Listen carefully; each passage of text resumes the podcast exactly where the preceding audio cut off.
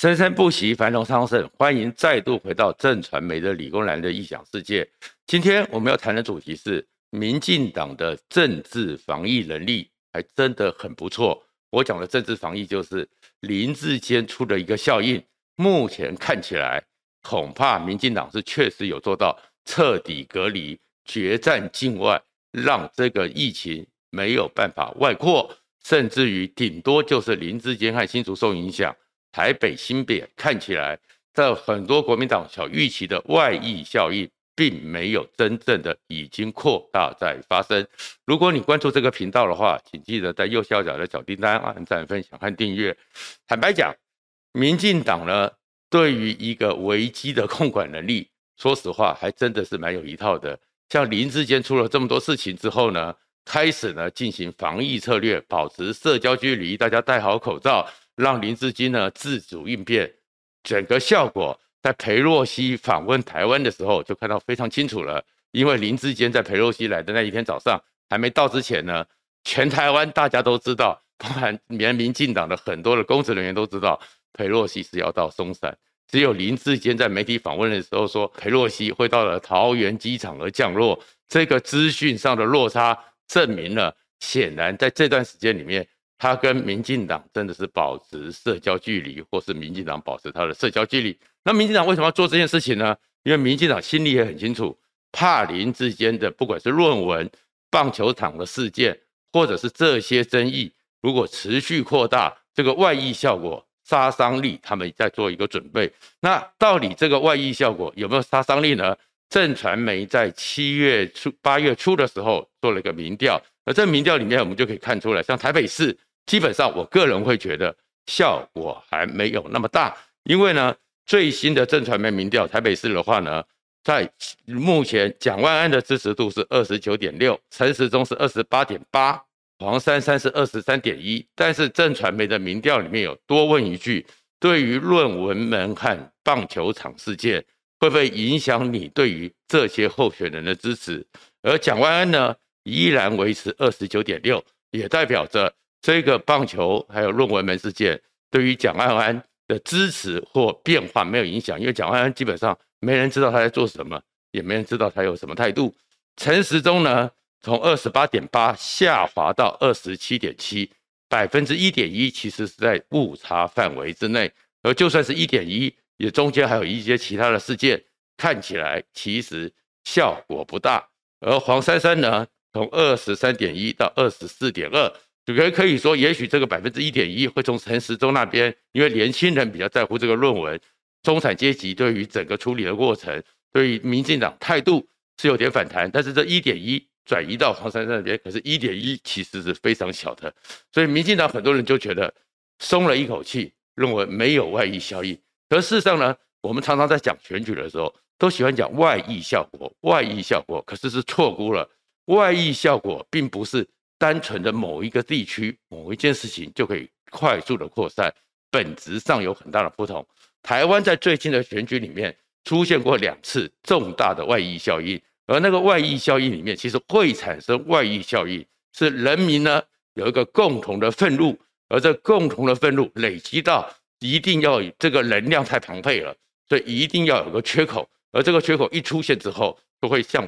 水坝溃堤一样蜂拥而出。两次的所谓的外溢效应，第一次是二零一四年，二零一四年的时候呢，当时候的马英九呢，你看整个的那个混充油的事件，让很多人生活吃的东西都不安全。再过来呢，跟大陆开放之后，但是没有做好管理，观看陆客来台湾，各种的变成对陆资一条龙的开始去吃台湾，开始变陆资开始在台湾偷技术，把我们的。面板、芜湖什么的都打得一塌糊涂，就从台湾拿了技术之后，就开始反吃台湾，用低价的方式抢台湾的市场，打击台湾的产业。再过来呢，鲨鱼返乡，一堆台商来到到中国，在过去他们改革开放的时候赚了钱，回到台湾之后，马英九这个政府没有能力让他们去处理，所以房地产突然之间不合理的狂飙。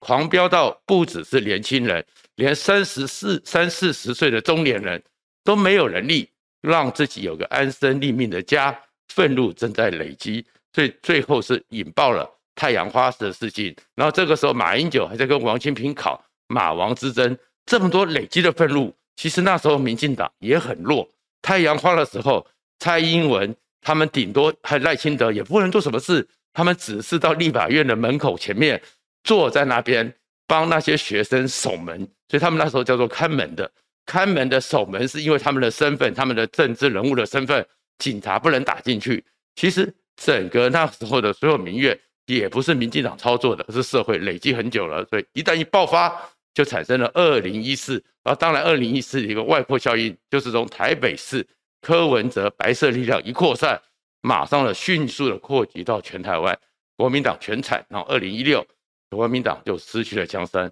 但是二零一八是第二次的重大外溢效应，而这二重二重大外溢效应，我们都知道了。吴英林当然，民进党很多人现在还为他叫屈，可是当时社会里面对于吴英林还有他的表现，还有他的一个历练，确实引起了讨论。而更重要的是，一个整个台湾社会传统以来是或是一个传统社会是叫做爱有砍斩斩杀。要有斩截，就是做事情，一切事情要叫宝来。在这个斗争的过程中，无限上纲的卡管案，把所有的合理的规范、合理的制度，因为政治上的意识形态超越界限，所以那不是只是台大的问题，而是整个学术领域被你政治里面过政治的侵入引起的潜藏的反感。再过来呢，卡管案之后，在选举的过程中。你怎么会有一个把自己自称为东厂，把转型正义变成是斗争对方的状况？最后发生了八二三的水灾，原来花了这么多钱盖的漂漂亮亮的蓄洪池，完全是违反科学的。蓄洪池平常就应该是让它比较没有水，雨水大的时候才够。可你搞的又是龙舟运动，又是什么公园，只在做表面功夫，一切的累积就出现了一个人物。这个人物就叫韩国瑜，所以又是一个韩流外溢，造成整个民进党全垮，这些都叫做外溢效应。那外溢效应的原因是因为产生愤怒，所以我们再回过头来看林志坚事件，为什么还没有外溢效应？第一个，民进党撑过二零一八控管的大概有经验了，所以呢，只有少数的侧翼还在对台大的学术伦理委员会指三道四。多数的人呢，保持距离，预测安全，因为他们知道说这个事情不会只是台大的问题。当他们对台大过度的指手画脚的时候，对中华大学过度指手画脚的时候，会引起卡管案对于民进党政治介入学校这件事情的反感。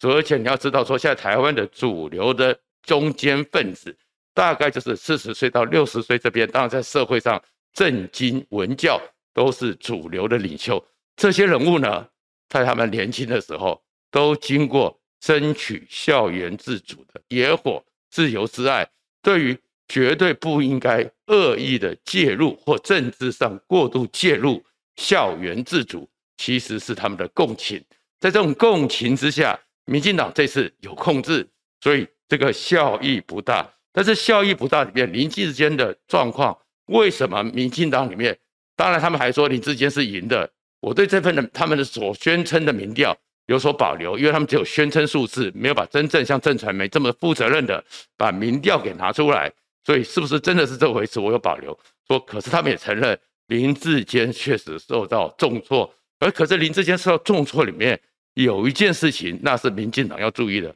其实整个论文门年轻人是在乎的，可是事实上年轻人的投票投票率一向不高。关切度虽然高，讨论度虽然高，但是到了选举真正投票前，愿意投票的比例是偏低的。第二个，年轻人呢，其实当时还会有很多，因为他们资讯吸收能力太快，所以还很有多变动。所以林志坚这个虽然有受到影响，不是因为论文门，而棒球的事情虽然大家有意见，但是终究而言，那个是一个疏失，是一个公共的一个状况。大家很愤怒，但是没有后续的有跟林智坚直接的弊端，只是觉得怎么搞到这么差，对他的五星级的市长的光芒有所遮掩而已。可是为什么林智坚受到这个？这里面有一个很重要的事情，就是一个政治人物，你待人处事是不是过于冷酷无情？同学，对不起，我现在要打你。其实真正的问题是出现在于正煌。于正煌在先前的时候，在整个民进党还有林志坚，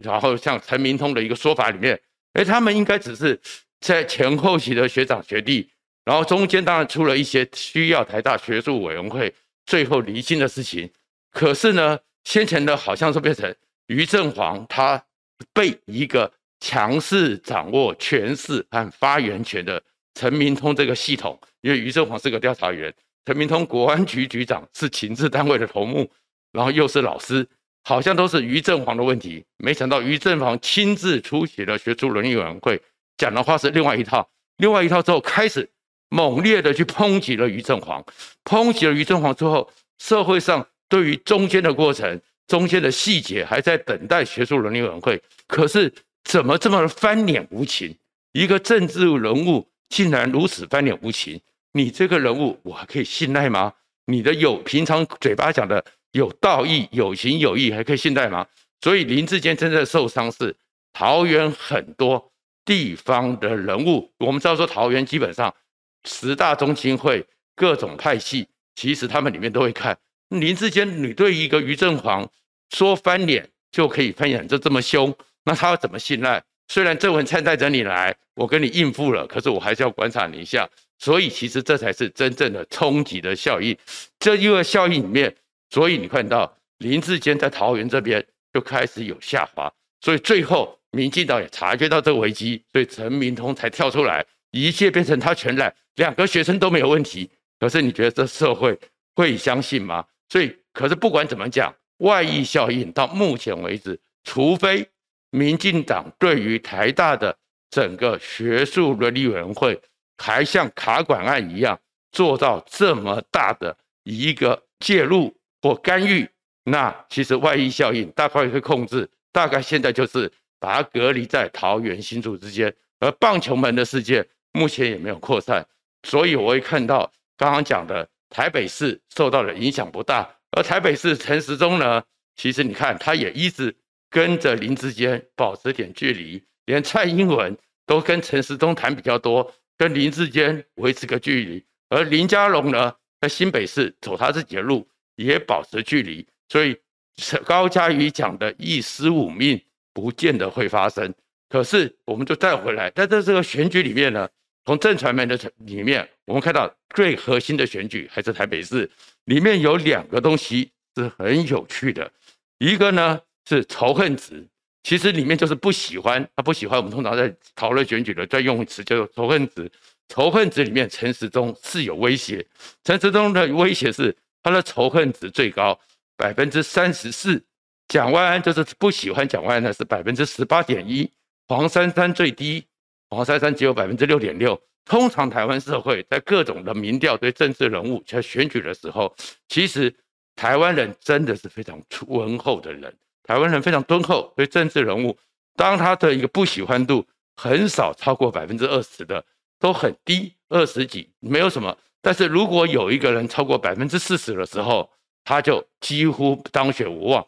就好像在选举当韩国瑜。跳出来维弃了他对高雄市民的承诺。他选总统的时候，本来是一股寒流，但是后来他的一个仇恨值就是不喜欢他的程度五十五、五十六，那就代表百分之五十五、十六的人永远不会投他，他就会落选。果然就落选。当年第一次突破整个百分之四十这样一个仇恨值的人，叫做连胜文。连胜文在跟柯文哲选的时候，因为各种的情况之下。加上当时年轻人把他当成哭手的对象，最后连胜文的不喜欢程度，民调里面有百分之四十以上，也就是百分之四十的台北市民根本不会投他，所以连胜文的选情就吃紧了。那可是现在陈时中三十四，他是要紧张的，他必须去思考一下，为什么民进党一直讲说防疫很好啊，连佩洛西都说防疫很好啊，陈时中还有百分之三十四，可是另外一个状况呢？也是陈时中会比较他选情里面比较有利的，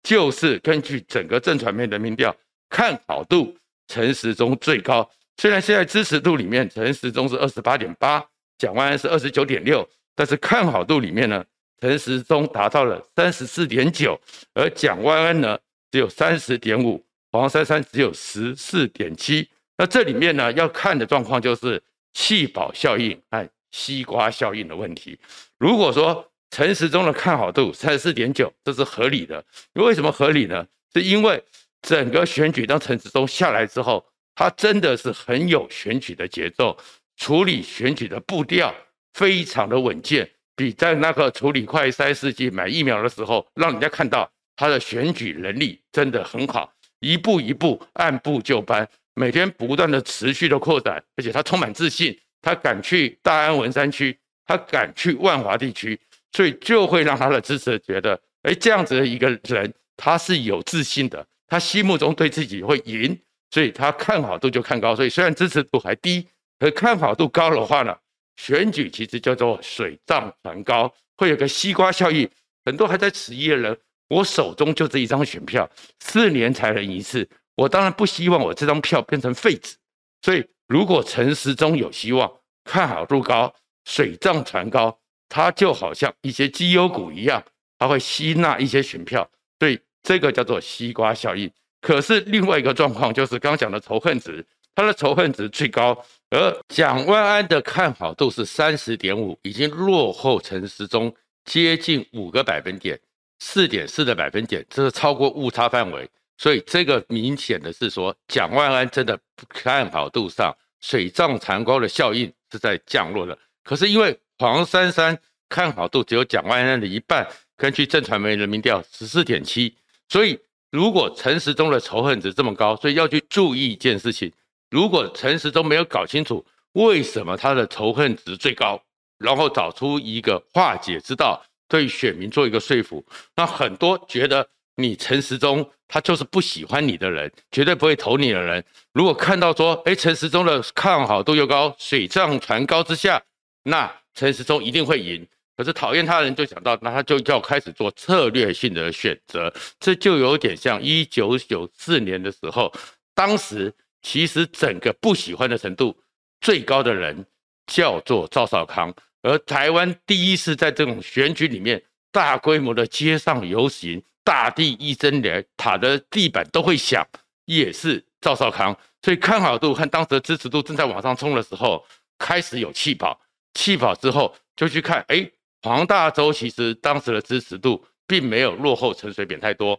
但是看好度落后太多，最后。弃黄保陈，所以现在黄珊珊如果看好度是比较低，而蒋万安虽然支持度和怎么没有什么气势，可是会不会弃三保安，其实是整个陈时中和民进党也要注意的，因为如果不去化解掉三十四点九这样的一个仇恨值，陈时中虽然现在看起来好像一路领先，一路稳健向前，其实有危险的。而不过整个选情里面还有一个最大的变数。这个变数当然是跟现在的台海局势有关。台海局势出现这个状况，当然都知道根源是来自于中国共产党，来自于解放军欺压台湾。所以民进党这里面呢，获得了一个他比较有利的形势是什么？本来大家以为这是地方选举，然后这两年来，美国、日本对台湾的这样的积极相挺，台湾的地位。台湾的价值、台湾的安全都已经国际化了，台湾的问题都国际化了，所以其实亡国馆比较没有炒作空间。可是外在，尤其是在二十大之前，解放军一定有各种的动作，而国民党呢，虽然你看整个党中央也开始往主流的保卫中华民国这个方向走，可是没有用，因为国民党里面就有一些人讲是讲出一些让人家觉得跟中共唱和的语言，国民党是会受伤。可是另外一个状况。台湾终究是一个经贸立国之岛，台湾的这个国家经贸立国之下，我们太多的资源需要是外来。如果军演不断的持续，人员的进口、货物的物流，还有经济上的状况都会受到影响。而这个影响呢，大家都知道是解放军搞的，是习近平搞的。可是生活受到影响，我们就可以去看拜登的一个状况。拜登呢，面对一一零八。整个美国的期中选举，民主党非常的吃力。那美国人知不知道说，整个事情都是普丁搞起来的？知道普丁是坏蛋，但是他们觉得你拜登是笨蛋，你搞了半天之后，你有没有解决任何问题？没有帮美国人解决任何痛苦，所以还是会受到影响。所以